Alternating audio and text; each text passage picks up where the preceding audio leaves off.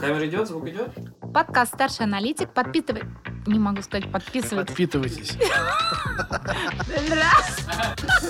Тем не менее, это надо делать. Понесло. Купи флоатер, купи. Вы еще что там наделаете? Мне и так так плохо было. Остановите инфляцию. Ты слишком хорош.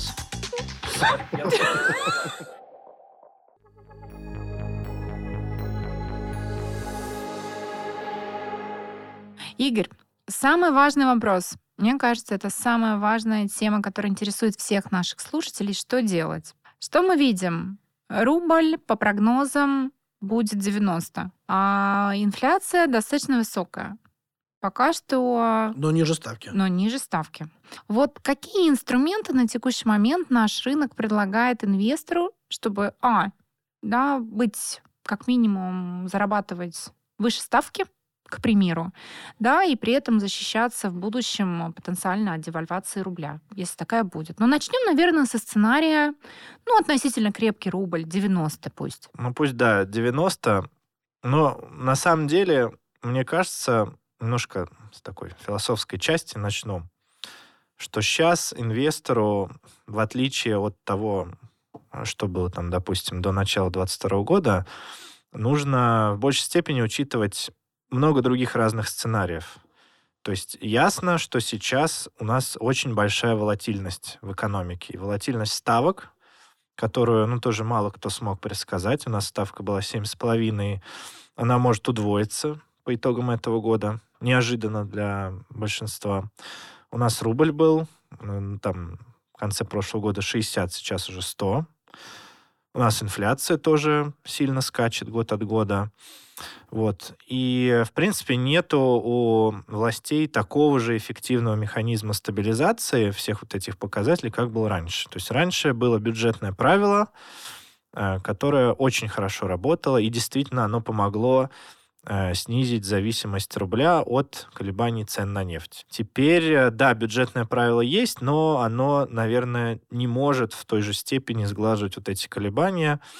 Ну и в том числе Э, денежно-кредитная политика теперь не так на валютный курс влияет. Поэтому, в принципе, я думаю, нужно быть готовым к тому, что будет высокая волатильность. Вот. Высокая волатильность а на валютном рынке? Да везде. Угу. И на валютном рынке, и на рынке процентных ставок, и даже, может быть, в акциях. Нужно быть готовым к тому, что, может быть, даже а, рубль будет и послабее в следующем году. То есть, да, вот с одной стороны, наш базовый сценарий, что он будет довольно-таки стабильный, 90, но мне кажется, очень высока вероятность и рискового сценария, при котором мы увидим какой-то более слабый, может быть, рубль. Так... Какой? А Давайте, какой, может да, быть, 120? Давайте, может быть, сделаем следующим образом. Вот базовый сценарий... 90. 90. Это какой, какая вероятность, что будет э, именно базовый сценарий в следующем вот, году? Э, мне кажется, что вероятность, ну, допустим, возьмем три сценария. Базовый,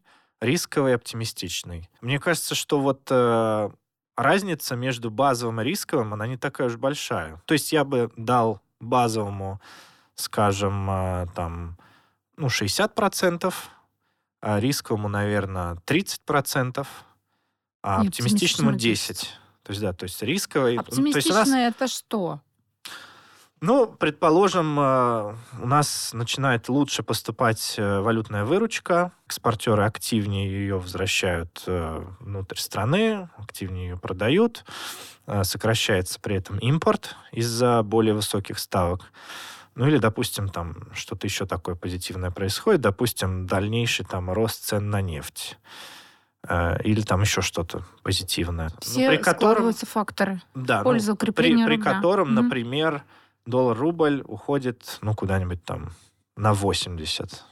Может То быть, есть мы все еще есть такая вероятность, что... Ну, такая вероятность есть, но мне кажется, она низкая. Низкая. Я бы, конечно, не опирался на оптимистичный сценарий. Думаю, нужно вообще, в принципе, при принятии решений в ближайшие годы руководствоваться в первую очередь консервативными сценариями. Ну вот при таком сценарии, если у нас э, сильный рубль, конечно, оптимальный выбор это рублевые инструменты, и, конечно, мы должны увидеть довольно бодрое снижение ставки. если вдруг рубль будет укрепляться, это дезинфляционный фактор. Он позволит ЦБ ставки снижать довольно быстро. И в этом сценарии, конечно, лучший выбор – это облигации с фиксированным купоном, которые, конечно, лучше всего себя чувствуют э, в такой среде снижающихся ставок. Причем Есть подлиннее, да? Подлиннее, да. Причем лучше всего подлиннее, да. То есть, ну вот подлиннее давай ФЗ скажем, вот сколько? Десятилетки? Ну, десятилетки или даже что-то более еще длинное. Да, я думаю, это оптимальный выбор, тем более, что и уровни доходности сейчас там высокие. Можно сейчас там получить доходность 12 э, с лишним даже. Вот. Но, опять-таки, вероятность такого сценария, мне кажется, очень низкая, не стоит на него надеяться. А если говорить про базовый сценарий, э, ну, при котором, скажем, рубль примерно остается на текущих уровнях, ну, да, скажем, 90-100, Э, я думаю, что все-таки пока, во всяком случае, стоит оставаться во флоутерах, в облигациях с плавающим купоном, которые, э, наоборот, выигрывают от повышения ставки. Эм, ведь э, у нас очень высокая вероятность того, что ЦБ еще поднимет ставку, а по крайней раз? мере, до 14 или угу. до 15, как мы уже обсуждали. Вот в этой ситуации у инвесторов просто появится более такой э, хороший момент, чтобы заходить в облигации с фиксированным купоном. То есть еще, видимо, вот в базовом сценарии, мне кажется, рано покупать облигации с фиксированным купоном. Пусть даже мы и ждем э, снижения ставок в следующем году. Стоит еще подождать, и наилучший выбор это вот такие консервативные инструменты. То есть либо облигации с плавающим купоном, а, либо тоже вот э, такой, наверное, неплохой вариант, это фонды денежного рынка, которые Расскажи, тоже... да, что-нибудь подробнее. Мне кажется, наши слушатели с таким не сталкивались часто, да, на рынке? Да, ну, есть уже на рынке несколько фондов, которые, по сути дела, приносят доход инвесторам, сопоставимый с ключевой ставкой ЦБ. Вот. Э, они, там, как правило, не платят купоны, просто, просто каждый растут. день угу. растет цена а, вот этих вот фондов. Вот. А эти фонды инвестируют а, деньги в а, инструменты денежного рынка, ну, по сути дела, размещают эту ликвидность на межбанковском рынке кредитования, где они могут получить вот такую вот высокую ставку, ключевую ставку фактически. Игорь, а это доступно для неквалифицированных инвесторов? Да, насколько я знаю, да, доступно, доступно. И причем там ликвидность весьма неплохая. У большинства этих фондов, во всяком случае. То есть можно с минимальными там потерями заходить и выходить из них. То есть это такой а, хороший момент для того, чтобы вот дождаться Переждать. такого угу. а, привлекательного момента, чтобы наконец купить облигации с фиксированным купоном. Но пока То есть это, какой промежуток времени мы посидим? Ну, я думаю, что это несколько месяцев, да. Я думаю, что все-таки вот эффекты от повышения ставок, они должны сказываться на экономике. Ну, наверное, по крайней мере, до конца этого года точно, я думаю, придется подождать с покупкой облигаций с фиксированным купоном. Лучше пока остановиться на чем-то более защитном. Э, защитные инструменты, они, как нам кажется, с точки зрения соотношения вот, риск-доходность, риск они более интересны, чем все остальное сейчас.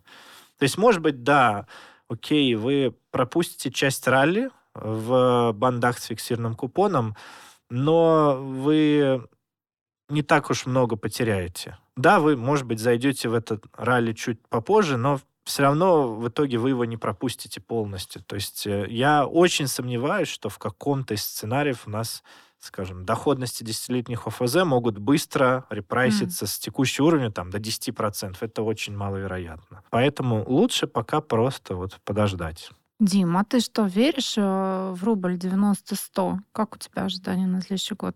Ну, рынок живет ожиданиями, да, то есть, в общем-то, мы, кто работает на рынке, они понимают, да, что вот есть сценарий, который сейчас мы обсуждаем. Базовая доля базового сценария весьма большая, там 60%, да, то есть, в общем-то... 60 или 40? 60. Ну, 60, я бы сказал, или 50-60, вот так. А рисковый сценарий, наверное, 30-40. То есть, ну, Слушай, на самом деле, очень ну, такие не, асимметричные небольшой, риски, да, мне кажется. асимметричная. Это говорит о том, что, наверное, да, там, э, фиксированный купон, длина, это пока не время. Здорово, что есть инструменты, которые позволяют э, переждать. Причем, а, ну, тут достаточно тоже понятная логика, как мне кажется, вот в тех же ОФЗ, они же называются фуллоутеры, там, а, в принципе, ну, там сложно прикинуть, да, там какая будет доходность. Ну, так вот, потому что ну, мы не видим в терминале. Даже, может быть, некоторые терминалы или некоторые приложения вообще могут показывать отрицательную доходность по этим инструментам. Ну, потому что система не может подсчитать, какая будет ставка, поскольку ставка меняется там каждый квартал либо каждое полугодие, в зависимости от того, какие сейчас ставки. Но подсчитывая потенциальную доходность, можно просто посмотреть на ставку, допустим, она сейчас там 13 и так вот предположить, что если ставка не будет меняться, то доходность там, ну, плюс-минус 13 Ну, так вот грубо, да? При отсутствии вообще Прям, какого-либо да. процентного риска. Да, при отсутствии Есть только, риска. ну, если у вас корпоративный флотер, у вас кредитный риск есть, но процентного риска нету. Ну, из-за кредитный риск да. там есть премия определенная. Да, то есть, как, конечно. Там, да, там 100 процентов пунктов, процент или больше, ну, или, или, либо меньше, в зависимости от эмитента. Сейчас, наверное, все-таки имеет смысл посидеть во флоутерах, да, там для консервативных инвесторов. Очень здорово прокатиться на длине, там, как говорится, да, там, соответственно, собрать э, всю эту переоценку. Ну, на самом деле, многим может показаться, что облигации это может быть скучный актив, да, но отчасти, может быть, да, там где-то в большинстве своего времени там банды где-то торгуются плюс-минус флэт, да, там. Но мы помним, что там с 14 по 20 год, даже, наверное, по 21 год, банды, это, в принципе, были инструменты, в частности, бумаги с длинным сроком до погашения, которые, наверное, два или три года опережали рынок акций. Это прям точно было.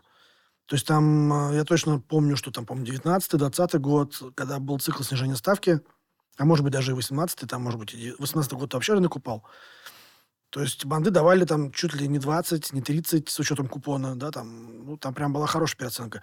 Тут же логика достаточно простая. Если там сильно не углубляться в математику, а, но вот если бумага со сроком до погашения там 10-11 лет, ну, 10-12 лет, то при теоретическом снижении ставки на 1% бумага, облигация, должна переоцениться на 10 фигур. 10 фигур. Ну, то есть там она стоила 110, будет стоить 120. Ну и обратно также работает, да, что если по ожиданиям у нас повышение ставки, то бумаги обесцениваются, и исходя вот из длины там 10-12 лет, она там падает на 10 фигур. Там стоило 110, стало стоить 100. Но при ненаступлении кредитного риска, там, будь это, допустим, кредитный эмитент, то в любом случае нагасится по 100. Если там все хорошо, кредит не нарушился, не было каких-то там кредитных нарушений, э, не знаю, не выплат, каких-то негативных триггеров. Да, ну вот в случае с ОФЗ, правда, что еще нужно учитывать, помимо политики ЦБ, это действия Минфина. А, ведь э, на следующие годы у него довольно амбициозные планы заимствований. А, план вот по заимствованиям на следующий год 4 э, триллиона рублей в валовом выражении. Это довольно много. Это больше, чем в этом году. Они скорректировали вот буквально на днях свой план заимствований до 2,5 триллионов рублей. И, в общем-то, ну, некоторые, некоторое такое сдерживающее влияние на рынок тоже Минфин будет оказывать. Это тоже, наверное, а, стоит э, держать в уме, ведь вот клиенты часто у нас спрашивают, сейчас такие хорошие доходности в длине можно увидеть. А, вроде бы консенсус состоит в том, что ЦБ будет ставки снижать в следующем году скорее а почему бы нам не зафиксировать такую длинную доходность? Ну и вот э, здесь нас как раз-таки смущает, что, во-первых, э, ну я в принципе вот со скепсисом отношусь к концепции фиксирования доходности, доходности вот на такой длинный срок. Потому что ведь если инвестор увидит какую-то дополнительную еще негативную переоценку, он может в какой-то момент запаниковать и просто реализовать свой убыток, зафиксировать его и уже совсем другой результат у него может на долгом периоде получиться, а не такой, на какой он рассчитывал. Но и есть риск дополнительного повышения ставки ЦБ, и есть риск со стороны тактики Минфина, что они тоже будут довольно много размещать своих бумаг в следующем году. Причем, а, если посмотреть, как они исторически а, размещали в течение года свои облигации, как правило, они более агрессивно себя ведут именно в первой половине года. Как правило, именно в первой половине года они э, предоставляют более высокие премии по вот бумагам с фиксированным купоном. Поэтому вот тактически, мне кажется, ну, это как бы еще один аргумент в пользу того, чтобы не торопиться с покупкой фикси... именно фиксированного купона. Ну, ведь э, Минфин же сейчас большей частью занимает флоутеры. Флоутеры. Да, они действительно занимают в основном через флоутеры, потому что это такой инструмент, на который всегда есть спрос со стороны банков. И для банков это такой инструмент, который позволяет получить э, безрисковый процентный доход. То есть банк сразу знает, э, какой спред над ставкой межбанковского рынка он сможет получить благодаря этому инструменту. Процентного риска нет для него, нет нагрузки на капитал. В отличие от там, ситуации, если банк, предположим, покупает обычный бонд с фиксированным купоном. То есть это такой прекрасный для банков инструмент, который они там практически, ну не в любом объеме, но в больших объемах всегда готовы купить. И просто, да, ну, нет другого выхода а, у Минфина, кроме как предлагать рынку флоутеры, потому что ну, просто сейчас инвесторы не готовы брать на себя а, высокий процентный риск, который связан с обычными бандами. С другой стороны, может быть, это хитрая схема сейчас раздать флоутеры в рынок, до конца года и там в первом полугодии следующего года. Потом на основании того, что увидят э, замедление инфляции, начать подогревать интерес и уже раздавать с фиксированным, купоном. купоном. А флоутеры за счет того, что ставка понижается, снижается нагрузка на бюджет по выплатам да, но... и обслуживанию долга. И все рады. Да, но в моменте-то нагрузка на бюджет растет. В моменте растет. Ведь у нас ключевая ставка была какой? 7,5 еще в середине года. Сейчас она уже 13. И вот так, если посчитать, э, доля флоутеров на рынке вот в портфеле Минфина уже высокая. Где-то 40% процентов от всего объема рынка ОФЗ. Вот. И если вдруг ключевая ставка останется на текущем уровне, 13%, это означает, что для Минфина вот процентные расходы за год вырастут там больше, чем на 350 миллиардов рублей. Это очень большая сумма, это вот э, там, больше 10% от э, плана заимствований на текущий год. Это очень много. Да, это очень много. Поэтому э, Минфин на самом деле не от хорошей жизни занимает через флоутеры, поскольку флоутеры несут для бюджета процентный риск. И ну, как бы сложно предсказывать, сколько бюджету придется потратить на то, чтобы обслуживать этот долг. Минфин больше любит классические инструменты, а, ФЗ с фиксированным купоном. Но просто сейчас спроса на них довольно-таки мало. А можно такой еще вопрос, пока мы не ушли к негативному сценарию, пока где-то на рубеже между позитивным... Но для кого-то он не, не негативный. И базовым. А может же так быть, что вот все пошло ближе к оптимистичному сценарию, и раздали много-много флоутеров, банки набрали много флоутеров, и опа, ставки пошли ниже.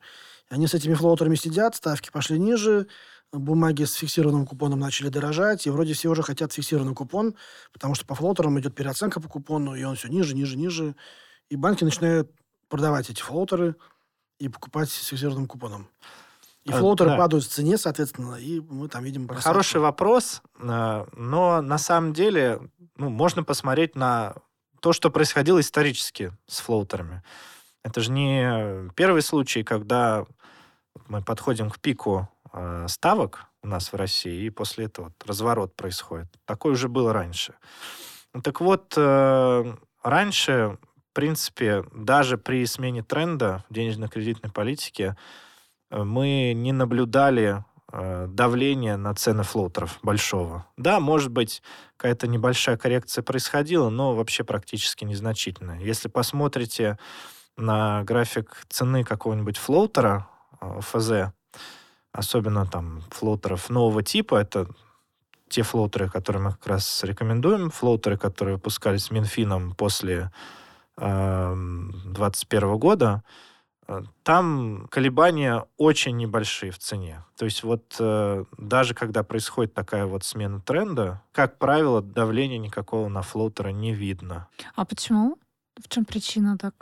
такой стабильности? Ну, дело в том, что, опять-таки, для банков это такой э, беспроигрышный инструмент. И вот под покупки бумаг с фиксированным купоном они скорее даже не то чтобы будут продавать флоутеры, а скорее просто э, там, найдут какую-то дополнительную ликвидность у ЦБ или на рынке, и скорее вот на эти деньги будут покупать фиксы.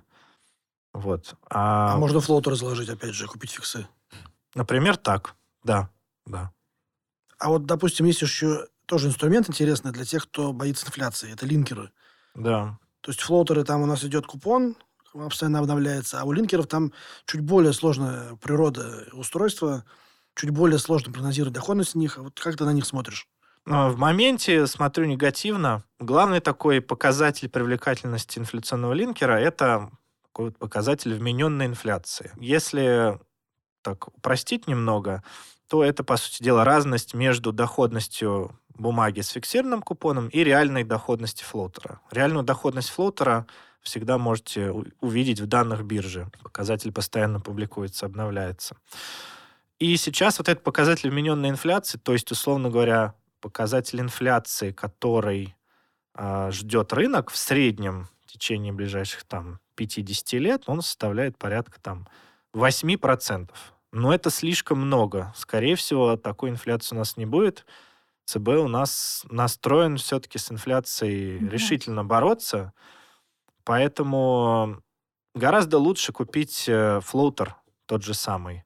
Потому что ЦБ, он будет поддерживать, скорее всего, свою политику жесткой.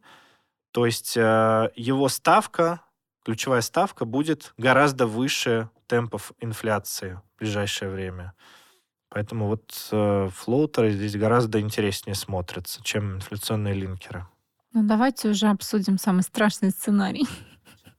Мне уже интересно посмотреть, как защититься от а, самого пессимистичного для многих сценария, когда рубль э, может быть и под 120. Ну Можно да. музыку включить какую-нибудь такую немножко устрашающую. Драматик? Не, и так, мне кажется, все понимают, что это не очень хорошо. Да, может и такой сценарий реализоваться. Ну, тоже, конечно, есть способы, как защититься Какие? от него. А, ну, в бандах это замещающие облигации. Первое, что приходит на ум. По-прежнему неплохие уровни там инвесторы могут получить. Там по замещайкам «Газпрома» Сколько в процентах это? Порядка там 7, по некоторым бумагам даже 8 процентов где-то можно получить. Вот. Ну, есть там и другие Давайте эмитенты. уточним, что это в долларах, да? То есть, как да, это доллары, многие, евро. Не путали. Угу. Да, доллары и евро. Ну, при этом, при всем, все расчеты, конечно, в рублях происходят. И выплаты тоже в рублях с привязкой к курсу. Вот. Э, мне кажется, абсолютно тоже такой э, беспроигрышный вариант в том случае, если вы ждете ослабления рубля. И более, кстати, интересный, чем юаневые банды, как мне кажется, э, учитывая также то, что пока все-таки рост китайской экономики не впечатляет. И пока юань не так себя здорово показывает против доллара. Эм, и, ну, судя по всему, буквально на днях там э, вновь инвесторы повысили свои оценки продолжительности таких вот высоких ставок в США, и это ведь позитивный фактор для доллара. Доллара, да. Да.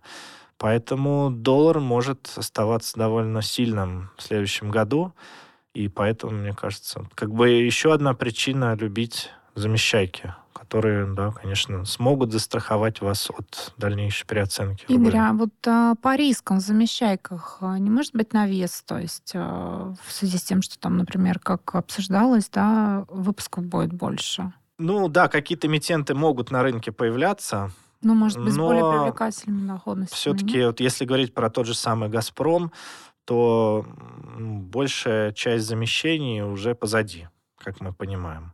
То есть предложение вот от «Газпрома», оно все-таки будет довольно небольшим, и более того, многие другие эмитенты, они наоборот стремятся получить разрешение замещающие облигации не выпускать.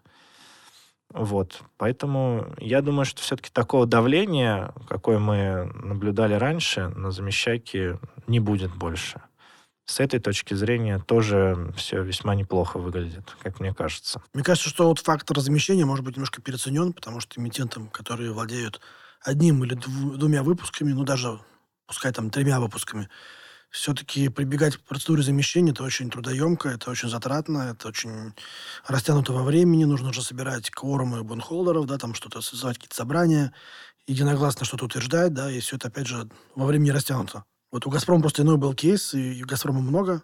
«Газпрома» много. И плюс, ко всему прочему, у «Газпрома» много на, балансов, на балансах банков в том числе. Да, там основной держатель – это наши банки. Поэтому, чтобы не пропускали платежи, было принято такое решение, чтобы все заместить. Но, с другой стороны, может прийти суверенная кривая да, там в долларах. И вот она, вероятно, точно будет. Да, она должна быть. Э, но, опять-таки, вопрос, как быстро будет происходить вот это замещение. Ну, кажется, что довольно-таки плавно это будет делать Минфин. Вот. И опять-таки, такого навеса, как раньше, не будет в этих бумагах. Ну, то есть, наверное, вывод такой, что волатильность может быть, но это как бы возможность, скорее больше. Да. Потому что тут даже нужно понимать, что кривой «Газпрома», да, там есть и 24 год погашения, и 25-й. Ну, то есть на, береж... на рубеже пару лет очень много бумаг будет уже уходить, естественно, выгашиваться. Поэтому евробандовая вот эта замещающая масса, точнее, масса замещающих евробандов, она будет сужаться естественным образом, и инвесторов, у инвесторов просто больше не останется инструментов, да, они будут гаситься и перекладываться в другие. Да, и да. там до 1937 года эта история там будет продолжаться, там, ну, там, соответственно, на последнего выпуска, пока что-то новое не придумают. Так, ну, примерно понятно, мне кажется, всем слушателям, что делать в ближайшее время. По крайней мере, у меня уже созрел план. То есть, если мы идем по негативному сценарию, и мы рассматриваем сейчас замещающее, да, потому что мы понимаем, что в негативном сценарии может быть усиление обесценения рубля, да, там. Да, ну вот, Но... допустим, но Дальше рубль будет, продолжает да, ослабляться. Пусть рубль будет 120. Что будет пусть даже с... ЦБ будет еще сильнее поднимать ставку. Он может вот. поднять ставку. Значит, то есть, значит, флоутер окей. То, то есть, правильно окей. ли понимаю, что если бы мы взяли портфель гипотетический, да, вот просто, если у меня есть денежные средства, и мне их необходимо сейчас каким-то образом раскидать по активам, то я бы все равно оставила часть активов, даже предполагая, что сценарий будет да. А, рубля 120, то часть во флоутеры я бы все равно оставила. Ну вот есть такое расхожее мнение, что флоутеры, они должны быть исключительно таким тактическим элементом портфеля для там, пережидания каких-то сложных времен.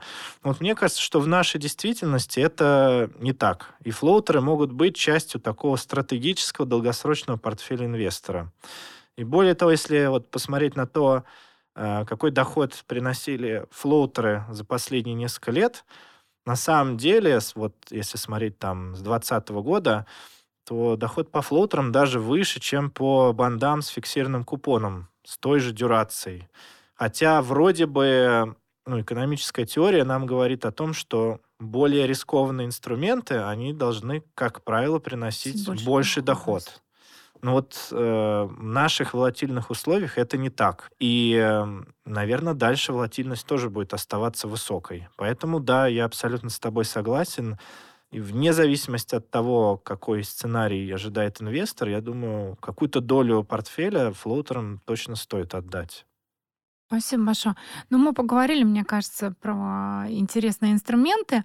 А вот что, если российский инвестор вот смотрит, смотрит, вот не хватает изюминки? И вот смотрят, вроде все обсуждают Китай, Индию, а вдруг дадут доступ кому-то из банков, и кто-то будет реализовывать какие-то продукты.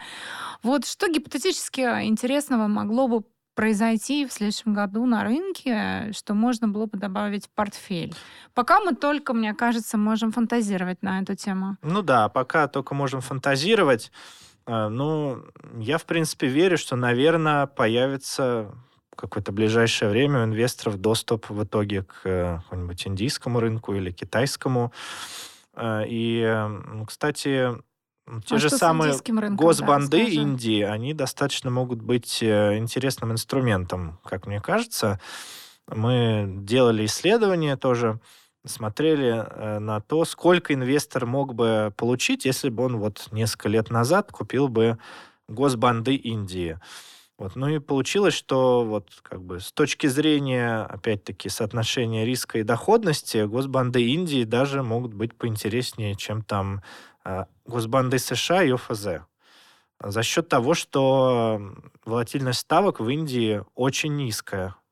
При этом э, там ставки все-таки ну, особенно в последнее время, они э, с точки зрения реального уровня находятся в положительной области. То есть, если вдруг такой доступ появится к индийскому рынку, наверное, вот Можно это тоже, тоже такой, такая будет возможность для диверсификации портфеля. Ну и благо, индийский регулятор тоже делает шаги навстречу нерезидентам, постепенно э, снимаются ограничения на инвестирование в банды Индии. Номинированные в индийских рупиях. И ну, вот с недавнего времени Э, несколько появилось стикеров, в которые нерезиденты могут э, в неограниченных объемах заходить и выходить оттуда. То есть вот э, дело, дело за малым, чтобы вот с точки зрения инфраструктуры появилась такая возможность у наших игроков как-то на этом рынке участвовать. Рупия тоже себя гораздо более стабильно ведет, чем рубль. Эм, Центральный банк Индии, когда он видит э, какое-то большое давление на рупию, он э, часто прибегает к интервенциям. Но он, в принципе, сглаживает волатильность в обе стороны. То есть, когда рупия быстро дорожает, он старается пополнить свои резервы. Когда, наоборот, ослабляется, тоже часто мы видим с его стороны интервенции. То есть, э, довольно стабильная валюта на самом деле. А то, ну и, конечно, интерес, было. мне кажется, у, у инвесторов, он к Индии только растет. И это касается там, конечно, даже не бандов, в первую очередь рынка акций. Да, рынок акций показывает как раз хороший перформанс со стороны фондов. Да, и, и э, еще одна интересная история связана с тем, что э, Видимо, в ближайшее время уже состоится включение госбандов Индии в международные индексы. И это вот само по себе приведет к такому техническому притоку иностранцев в эти бумаги, но и в рупию в том числе.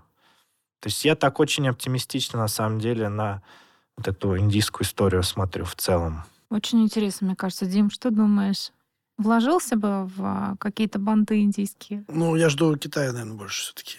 А про Китай, Игорь? Ну, расскажи Китай, что-нибудь про Китай интересное. А, Китай, в принципе, тоже, наверное, интересная тема. Тоже тут, конечно, еще нет у нас доступа э, к этому рынку, но надеюсь, что на горизонте нескольких лет он появится. Надеюсь, что и Минфин тоже, наконец, свою давнюю мечту осуществит и выпустит э, ФЗ в юанях. И ну, такая, в общем, надеюсь, будет налажена связь между нашими рынками, потому что вот сейчас в моменте, если посмотреть на э, юаневые банды, которые торгуются на нашем рынке, они такой своей жизнью живут, не связанной с тем, что происходит в Китае. Это не влияет. Да, то есть в Китае ставки там довольно-таки стабильные, у нас там последний месяц скорее доходность юаневых бандов росли, из-за того, что ну, довольно напряженная ситуация с юаневой ликвидностью в банковском секторе складывается. Вот. Если бы появился такой мост между двумя рынками, если бы появились инвесторы, которые торгуют и на нашем рынке юаневом, и на китайском рынке, то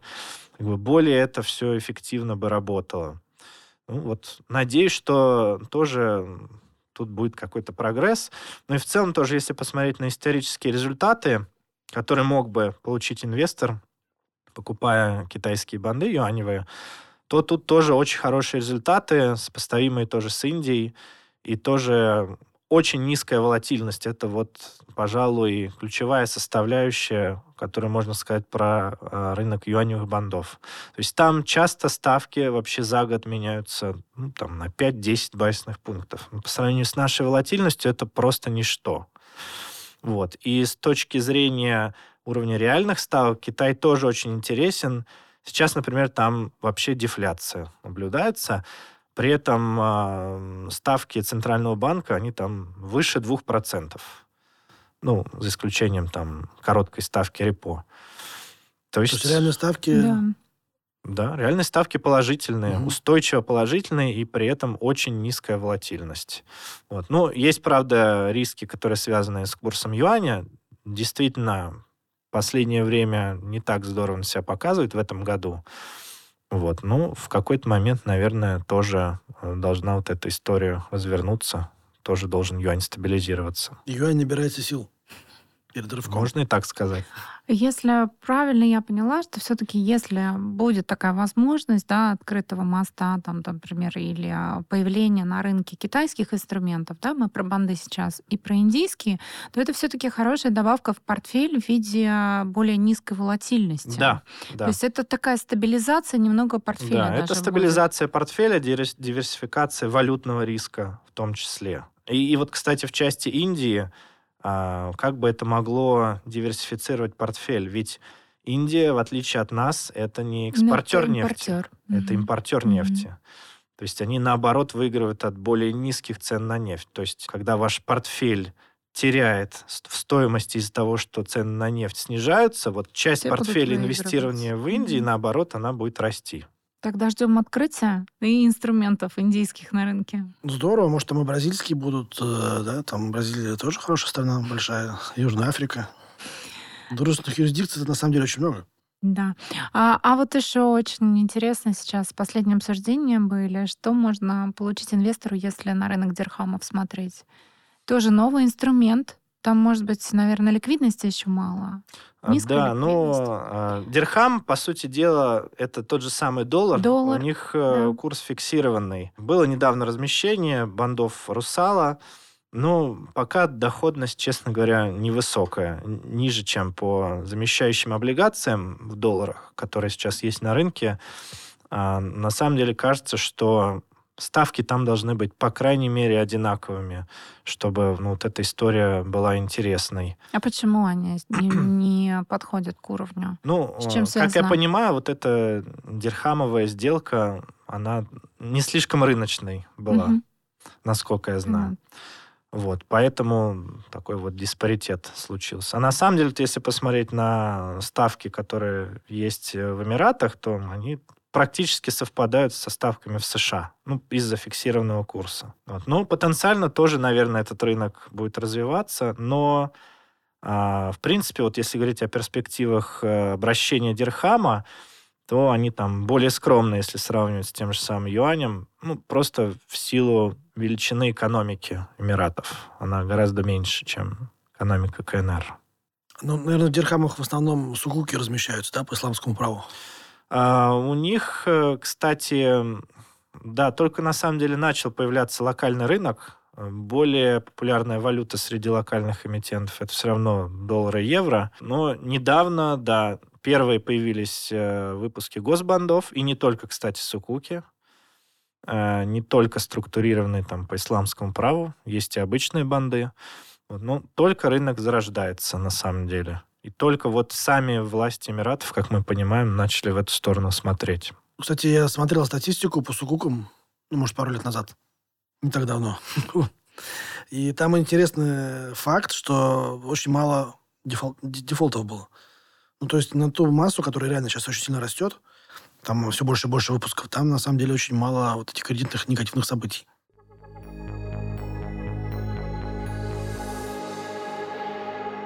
Коллеги, мне кажется, у нас получилась очень интересная дискуссия, и мне наконец-то стало понятно, во что я сто процентов должна вкладываться, от чего стоит избегать. А, Мне кажется, следующий год может быть даже более интересным. Думаю, слушателям все-таки интересно подытожить да, то, что потенциально мы можем увидеть и а, по сценариям, какие могут быть на рынке, и во что мы рекомендуем, да, что мы видим по рынку. Игорь, может быть, ты начнешь? Да, Ир, мне тут вспомнилась такая фраза, которую часто говорят применительно к американскому рынку. Don't fight the Fed. Ну вот, Yes. если переложить на нашу действительность, не надо идти против ЦБ, мне кажется. Это вот э, в бандах ключевая рекомендация, которую я бы пока что дал инвесторам, что давайте дождемся снижения инфляции, стабилизации рубля, и только после этого берите на себя процентный риск. То есть осторожность наше все.